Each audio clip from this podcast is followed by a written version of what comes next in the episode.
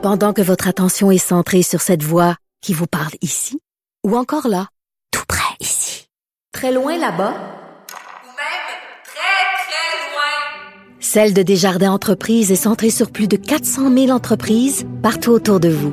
Depuis plus de 120 ans, nos équipes dédiées accompagnent les entrepreneurs d'ici à chaque étape pour qu'ils puissent rester centrés sur ce qui compte, la croissance de leur entreprise.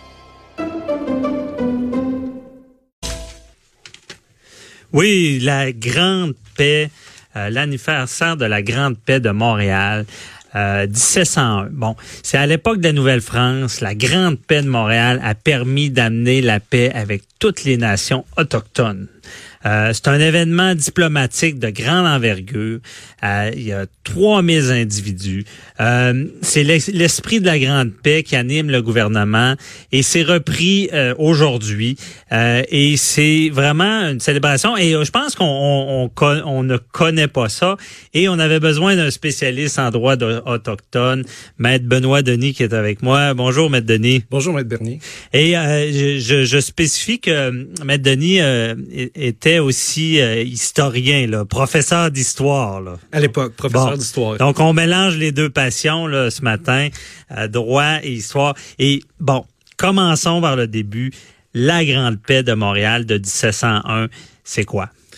Donc, en fait, le 300, 318e anniversaire, c'est un anniversaire qui a été fêté dimanche dernier. Et c'est quoi la Grande Paix de Montréal, finalement? Pardon. C'est donc euh, les autorités françaises qui ont voulu ramener la paix en Amérique. Et là, on se rapporte un peu à tout ce qui était là, des, connaissances qu'on a apprises à la petite école. Donc, on, se rappelle des familles iroquoiennes, on se, on se rappelle des familles de la famille algonquienne, la famille algonquienne qui était les alliés des Français. Ouais, je me rappelle de ça. Puis il y en avait qui étaient sédentaires, d'autres euh, qui chassaient. Qui étaient nomades. nomades, exactement, exactement. Et les euh, la famille iroquoienne. Donc, euh, on va parler des nations. La nation iroquoienne, des cinq nations, étaient donc eux, c'était les, les, sédentaires. Ok. Et on s'en souvient encore là. Je, pour, pour, pour, pour, ceux qui ont qui, qui, qui, sont férus d'histoire, euh, c'était les Iroquois étaient les, les, alliés des Britanniques. Donc, pour ramener la paix en Amérique, les autorités françaises décident de faire une espèce de grand rassemblement qui débute dans les années 1700, mais que l'apogée va être en 1701 à Montréal mm-hmm. pour finalement permettre cette paix-là en Amérique. Et pourquoi permettre la paix? Pour permettre, bien sûr, la survivance de, de la, la Nouvelle-France, son évolution, euh, pour favoriser le commerce, etc., etc. Donc, il y a énormément de nations européennes, de, européennes, pardon, amérindiennes. On parle de mhm. plus d'une dizaine de nations qui vont se présenter, donc des représentants qui vont venir à Montréal.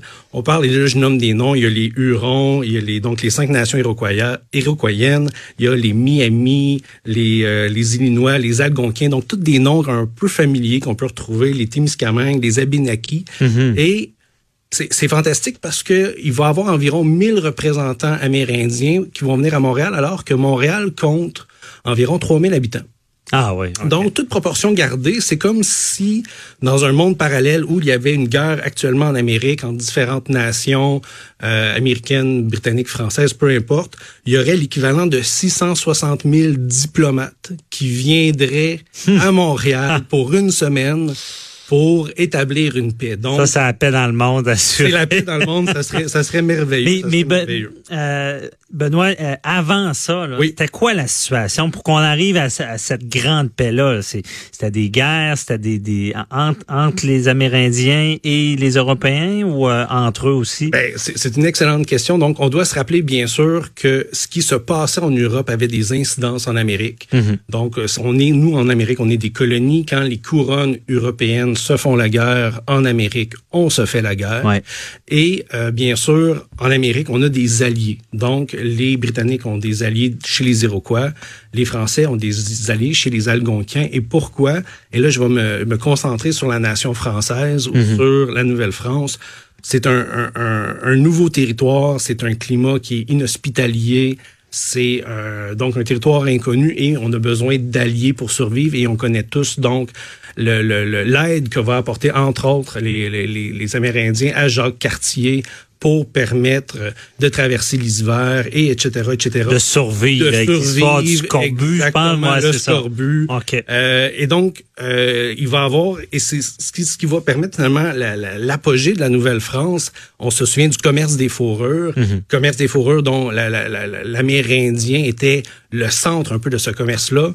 Euh, ça va donner euh, naissance au fameux coureur des bois. Ouais. Euh, donc, tout, nous, on a tout un, un imaginaire qui entoure finalement toute notre relation qu'il y a entre, bien sûr, là, les, les Premières Nations et, euh, et le Québec, finalement. OK. Et là, on, on- on crée cet événement-là, la Grande Paix, pour souligner une paix qu'on veut qui soit durable. là. Oui, absolument, absolument. C'est- là l'événement qui est re- remémoré là, cette semaine. C'est c'est l'événement qui est remémoré cette semaine et c'est un événement donc à l'époque et, et encore là c'est très intéressant parce que ça permet à la colonie de donc de de de, de se développer dans une paix relative. Ça permet également euh, une incidence qu'on retrouve aujourd'hui. Les, les nations iroquoiennes acceptent l'existence de Détroit. Détroit qui a été fondé par les Français, faut pas l'oublier. OK. Donc, euh, si on dit quelle, quelle, quelle est l'incidence ou quelles sont les incidences actuelles de la Grande Paix de Montréal, on a, disons, la survivance de Détroit, mais on a tout l'esprit qui anime les relations actuelles envers les, les, les Premières Nations, alors qu'on traite toujours de relations de nation à nation.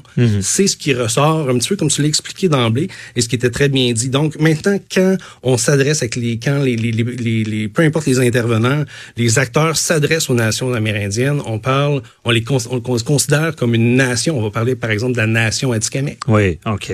Et d'ailleurs, parlons-en des nations, parce que, bon, tu es un avocat euh, droit, en droit des autochtones. Il y a des principes. Bon, il y a la loi sur les Indiens.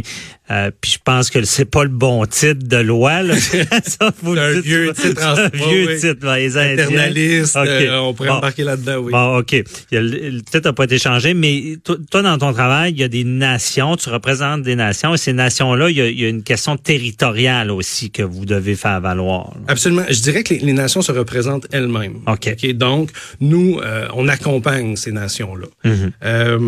Maintenant, euh, et, et peut-être tu peux, peux me reposer une deuxième question pour que je puisse renchérir, mais euh, en bout de ligne, donc ces nations-là ont des droits, euh, qui, un peu comme le Québec, quand il y a eu le réveil du Québec dans les années 70, le réveil du nationalisme, on voit, on, on vit un petit peu la même chose à travers les nations amérindiennes, où ils veulent décider de leur avenir, ils veulent décider de leur éducation, ils veulent se gérer eux-mêmes et c'est c'est- c'est- c'est- avec cet éveil-là finalement là, qu'on qu'on- Que vous travaillez. On travaille, OK. exactement. Parce que je pense que dans le domaine, il est reconnu qu'il y a eu de l'abus aussi. Parce qu'il y a des grands principes. Là, je te pose une question large, mais un Oui. peu comment ça fonctionne pour faire. Parce qu'on on l'a vu, il y a des, des fois des territoires qui seront, sont revendiqués. Et là, il y avait le, le concept de la conquête. Il y avait. Et on, on- je pense que le gouvernement reconnaît certaines erreurs. Comment ça fonctionne justement pour revendiquer un territoire? Ben, c'est, c'est- écoute, c'est une question qui est très, très large. Je dirais, avant d'aborder ça, parce qu'on pourrait faire pratiquement une émission, Ouais, un doctorat là-dessus, euh, qu'est-ce qui est important de, de se souvenir, c'est que quand les Français sont arrivés, les Français n'ont pas pris leur territoire comme étant les leurs. Les Amérindiens ou les Premières Nations qui étaient là ont accepté la présence des Français dans le cadre du commerce. Mais ces nations-là amérindiennes n'ont jamais cédé aucun droit par rapport aux Français. Donc, c'était euh, une coopération et on ne doit pas oublier, à l'époque de la conquête, on se rapporte à 1759, il y a dans la vallée de Saint-Laurent environ 70 000 euh, colons français. OK. 70 000, col- euh, un village de 70 000 au Québec, je le sais pas, je voudrais pas, euh, mais on, on parle de très peu d'individus. Ouais. Donc, on, on- on, euh, on n'empiétait pas sur le territoire. Là où c'est que la donne va changer vraiment, c'est quand il va y avoir la conquête où les Britanniques, eux, s'approprient le territoire. Je fais un aparté, je, je fais un pas de recul. On parlait de la Grande Paix de Montréal. Quand les autorités britanniques ont entendu parler, dans, vers les années 1700, qu'il y était pour y avoir l'année suivante à Montréal ce grand rassemblement-là, les autorités britanniques étaient mécontentes parce que pour eux, les Iroquois étaient des sujets britanniques. OK. Et étant des sujets britanniques, eux-mêmes ne pouvaient pas participer à un processus de paix. Qui pouvait participer au processus de paix? Les diplomates britanniques, mais non pas les nations iroquoiennes. Alors que les Français, eux, considéraient les nations comme des nations égales. D'où les invitations, d'où les représentants et d'où la grande paix qui s'est conclue. Donc, juste dans l'ambiance, dans la manière que c'était considéré, les Français, il y avait une, une, grande différence entre la vision française et la vision anglaise.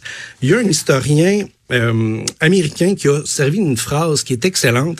Il dit, les Espagnols, par rapport, pour différencier les types de colonisation, il disait, les Espagnols ont massacré et asservi les Indiens, les Anglais les ont méprisés ou ignorés, les Français les ont compris et appréciés. Ah ouais. Et lorsqu'on parle d'abus, là, il va y avoir la conquête, mais on tombe là-dedans. On tombe dans le mépris et l'ignorance. Mhm. Et dans le mépris, on va parler bien sûr euh, de la création des réserves. On va parler des, des, de, de tout l'épisode des, Des réserves, qu'il y a des séquelles encore de tout ça. Là. Absolument, il y, a des, il y a des séquelles, mais les grandes séquelles qu'on se rend compte lorsqu'on qu'on, qu'on, qu'on parle ou qu'on, euh, qu'on travaille avec les nations, on parle toujours éventuellement des pensionnats. Les Ah oui. pensionnats, s'il y a quelque chose qui a sommé le désordre chez les nations. Ce que le gouvernement fédéral a reconnu, je pense, il n'y a pas si longtemps, Absolument. cet abus-là des pensionnaires. Absolument, absolument. Et on doit donc tout comprendre le fait de, de- de- d'être sorti de force de chez soi, de- le, le fait de ne pas pouvoir apprendre sa culture, se faire imposer une autre langue. Et là, bien sûr, tous les problèmes, on parle de problèmes de violence, problèmes d'abus sexuels, euh, donc tous les problèmes que ça va amener, les répercussions qu'on retrouve encore aujourd'hui chez euh, dans différentes communautés. Ben, c'est d'avoir forcé une assimilation, parce que c'est un peu ça, les pensionnats. Euh, encore maintenant, il- ça, ça nourrit un certain droit. Là, je veux dire, il y a encore, c'est des, séquelles qui sont actuelles maintenant. C'est des séquelles qui sont actuelles. Maintenant, on va beaucoup rencontrer, on va plus percevoir des poursuites envers les, les- certains acteurs propres à ces pensionnats-là. Mais ce, ce, ce- le- peut-être, je ne voudrais pas parler d'éléments positifs, mais les pensionnats ont quand même favorisé l'éveil de ces nations-là, l'éveil des membres OK. qui, eux, par la suite, ont dit, moi, je me suis fait euh, imposer une langue qui n'était pas la mienne. Et là, maintenant, bien sûr, ils parlent toujours leur langue, à quelques exceptions près. Et maintenant, ils veulent revendiquer leurs droits. Donc, le droit, comme je disais d'emblée, le droit à leur éducation de pouvoir choisir leur système d'éducation, la manière dont l'éducation fonctionne chez eux, le droit de pouvoir signer leurs propres lois, leurs propres traités, d'être reconnus comme des nations pleines et entières. Là, je veux pas faire de politique, mais tu sais, euh, au Québec, des fois, on, peut peut-être mieux les comprendre parce que on, on, on a souvent peur de cette forme d'assimilation là avec l'anglais qui absolument. est omniprésent. On veut, veut préserver notre culture. C'est un peu dans, dans, dans le même sens que ces revendications là sont, sont faites des, des, des autochtones. là. Exactement, exactement. Et euh, on se rapporte à la citation donc de M. Parkman que j'ai cité. Il y a un lien, du moins moi je le sens sur le terrain, euh, entre euh, entre les Québécois et, et les nations amérindiennes. Et, et on doit comprendre, dans les médias souvent, malheureusement, et c'est comme toute chose, c'est c'est le mauvais qui est mis de l'avant. Donc les mauvaises Ouais. nouvelles, les crimes, etc., etc. Mais la, la jeunesse amérindienne, elle est belle, elle est vigoureuse, elle est intelligente. Euh, c'est des du, du monde qui sont instruits, qui ont des bacs, qui ont des maîtrises, sont trilingues, donc ils parlent souvent leur langue à eux, le français, l'anglais. Ce sont du monde qui sont cultivés et la- l'avenir s'annonce radieux. Par ailleurs, lorsqu'on va dans les communautés, on voit les jeunes jouer dehors, ce que je trouve fantastique. Euh, ça me rappelle euh, mes, jeunes, mes jeunes années en 80 lorsqu'on jouait au hockey dans la rue. Ce qu'on jouait après pr- pratiquement plus. Ça, c'est tablettes. Ils sont sur les Nintendo, sont sur les Xbox et euh, dans les communautés amérindiennes, on voit encore euh, cette, cette vigoureuse jeunesse, leur avenir finalement là, qui joue dehors et ça c'est de toute beauté. Ah ouais, ah, c'est c'est c'est bien dit. Mais euh, maître euh, Denis, c'est tout le temps qu'on avait, mais euh, on- déjà je te réinvite euh, Benoît, je t'appelle Benoît. La semaine prochaine, j'aimerais qu'on euh, c'est un c'est un sujet là, bon, on est allé très large ce matin. On expliquera un peu plus de ton travail en droit autochtone, la situation autochtone qui qui joue dans certains droits, droit familial, droit criminel. On s'en parlera la semaine prochaine. Je t'invite déjà. Merci beaucoup Benoît Merci, Denis Franco. pour Merci, cette Bernier. entrevue. Merci là. Bonne journée. Bye Merci, bye. Vraiment, au revoir. Restez là, on parle au criminaliste Idjazi, Walid Idjazi. À tout de suite.